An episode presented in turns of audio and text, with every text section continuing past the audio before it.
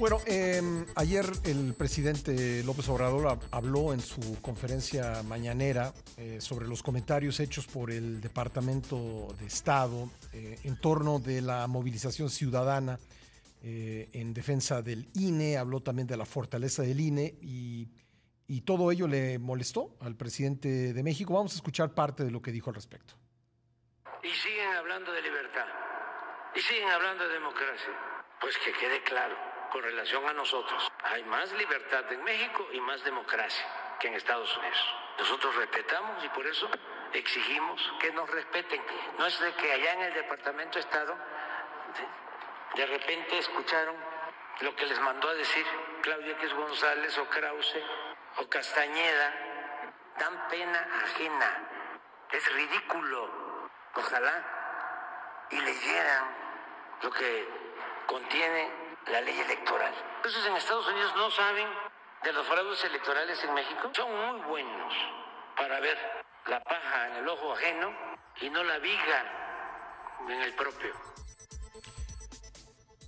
Bueno, eh, eso fue de lo que dijo el presidente, entre otras cosas, y vamos a hablar al respecto con Lila Abed, internacionalista, directora adjunta del Instituto México del Wilson Center. ¿Cómo estás, Lila? Pascal, muy buenos días, un gusto estar en tu programa. Oye, eh, pues, eh, ¿qué, te parece esta polémica? Ayer decía el presidente, eh, por ejemplo, que, mm, pues era muy distinto Anthony Blinken, el secretario de Estado de Joe Biden, que Joe Biden era muy respetuoso, pero yo no me imagino a Anthony Blinken diciendo eso y también otros funcionarios del Departamento del Estado, de Estado expresándose en términos similares sin que el presidente Biden esté enterado, ¿no? Sin duda, Pascal. A ver, estas son instrucciones que llegan directamente de la Casa Blanca hacia el Departamento de Estado eh, y que incluso la declaración que publicó el Departamento de Estado vino por parte del portavoz, ¿no? De esa institución, Ned Price. Mira, es muy interesante ver la respuesta que generaron las protestas en México y en el exterior contra el Plan B del presidente López Obrador en el gobierno de Estados Unidos. Porque primero llega esta declaración por parte de Ned Price que subraya que Estados Unidos apoya las instituciones electorales independientes, estas instituciones este, fortalecen los procesos democráticos y el Estado de Derecho en México. Y también menciona que en México existe un gran debate sobre las reformas electorales y la independencia de las instituciones electorales y judiciales. Sin embargo, si vemos el texto de este documento, es un mensaje sumamente diplomático y hasta cierto, hasta, cauteloso, si quieres, porque al final de la declaración incluye que Estados Unidos respeta la soberanía de México. Es decir, por una parte, deja claro que Estados Unidos está atento a lo que ocurre en México, pero también tanto la Casa Blanca como el Departamento de Estado sabe que los intereses que tiene Estados Unidos con México sobre la reducción del tráfico de fentanilo a su país y los esfuerzos para frenar la migración ilegal pues requieren de una buena relación con el gobierno de la 4T. Y por eso vemos eh, esta declaración que eh, deja claro que Estados Unidos está pendiente de eh, un posible declive democrático en México, pero por otro lado también sabe que necesita seguir cooperando con el presidente López Obrador sobre temas que son fundamentales para la ciudadanía estadounidense.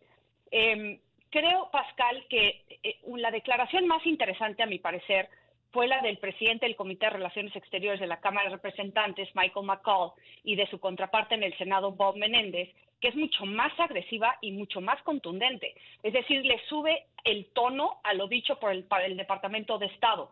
Eh, tanto McCall y Menéndez Pascal determinan que el Congreso mexicano pues ha puesto en peligro el futuro de las instituciones democráticas de su país y nunca menciona el tema de la soberanía, la soberanía de México, eh, como sí lo hace el Departamento de Estado.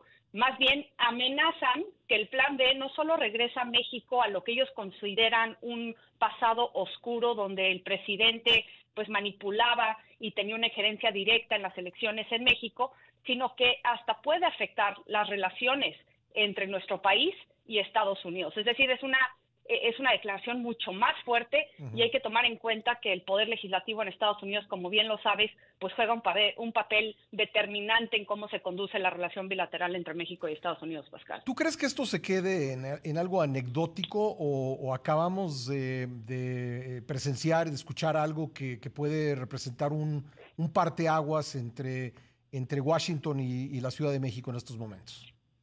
Mira, la Blanca, hasta cierto sentido, se ha quedado callada ¿no? ante las distintas medidas antidemocráticas que ha implementado el presidente López Obrador en los últimos cuatro años donde creo que puede haber un cambio o un giro de 180 en el Congreso de Estados Unidos, donde esta declaración de McCall y de Menéndez se suma a varias que ya han publicado en el pasado sobre la violación a los derechos humanos, los ataques a los periodistas, el tema de fentanilo, la estrategia de seguridad del presidente López Obrador. Eh, creo que sí hay, hay una preocupación profunda por parte del Congreso de Estados Unidos de lo que está ocurriendo en México y hay que tomar en cuenta que el Poder Legislativo de Estados Unidos pues aprueba eh, el presupuesto ¿no? Eh, que, se, que se incluye o que se destina a la relación con México y, yo creo que sí puede tener eh, un impacto en la relación bilateral y, y sin duda el hecho de que se esté notando un rechazo por parte de gran parte o gran parte de la ciudadanía mexicana sobre lo que está ocurriendo en México con estos ataques a, ¿no? a institutos autónomos como el INE, pues puede provocar una reacción mucho más fuerte por parte de Estados Unidos. Y, y, el presidente Joe Biden pues también tiene que ser un poco o debería de ser un poco más eh, agresivo en este sentido porque gran parte de su política exterior eh, pues eh, recae ¿no? en esta idea de la autocracia versus la democracia. Lo, lo menciona cada vez que tiene un, un, este, un discurso muy importante a nivel internacional. Y pues si hay un declive real en México pues este, este sentido o este pilar de su política exterior tiene que ser aplicada de manera unánime, ¿no? Eh, especialmente con su vecino al sur. Bueno, eh, Lila, me queda un minuto, pero, preguntarte rápido. También el, hecho de que comentarios eh, semejantes los haya hecho la directora de la agencia USAID, que es una a la cual el gobierno de López Obrador ha tenido en la mira por el financiamiento a organizaciones críticas en México, también es significativo, ¿no? Totalmente, y, y, esas agencias van a seguir haciendo lo que lo que lo que ellos tienen que hacer para pues fortalecer los intereses de Estados Unidos.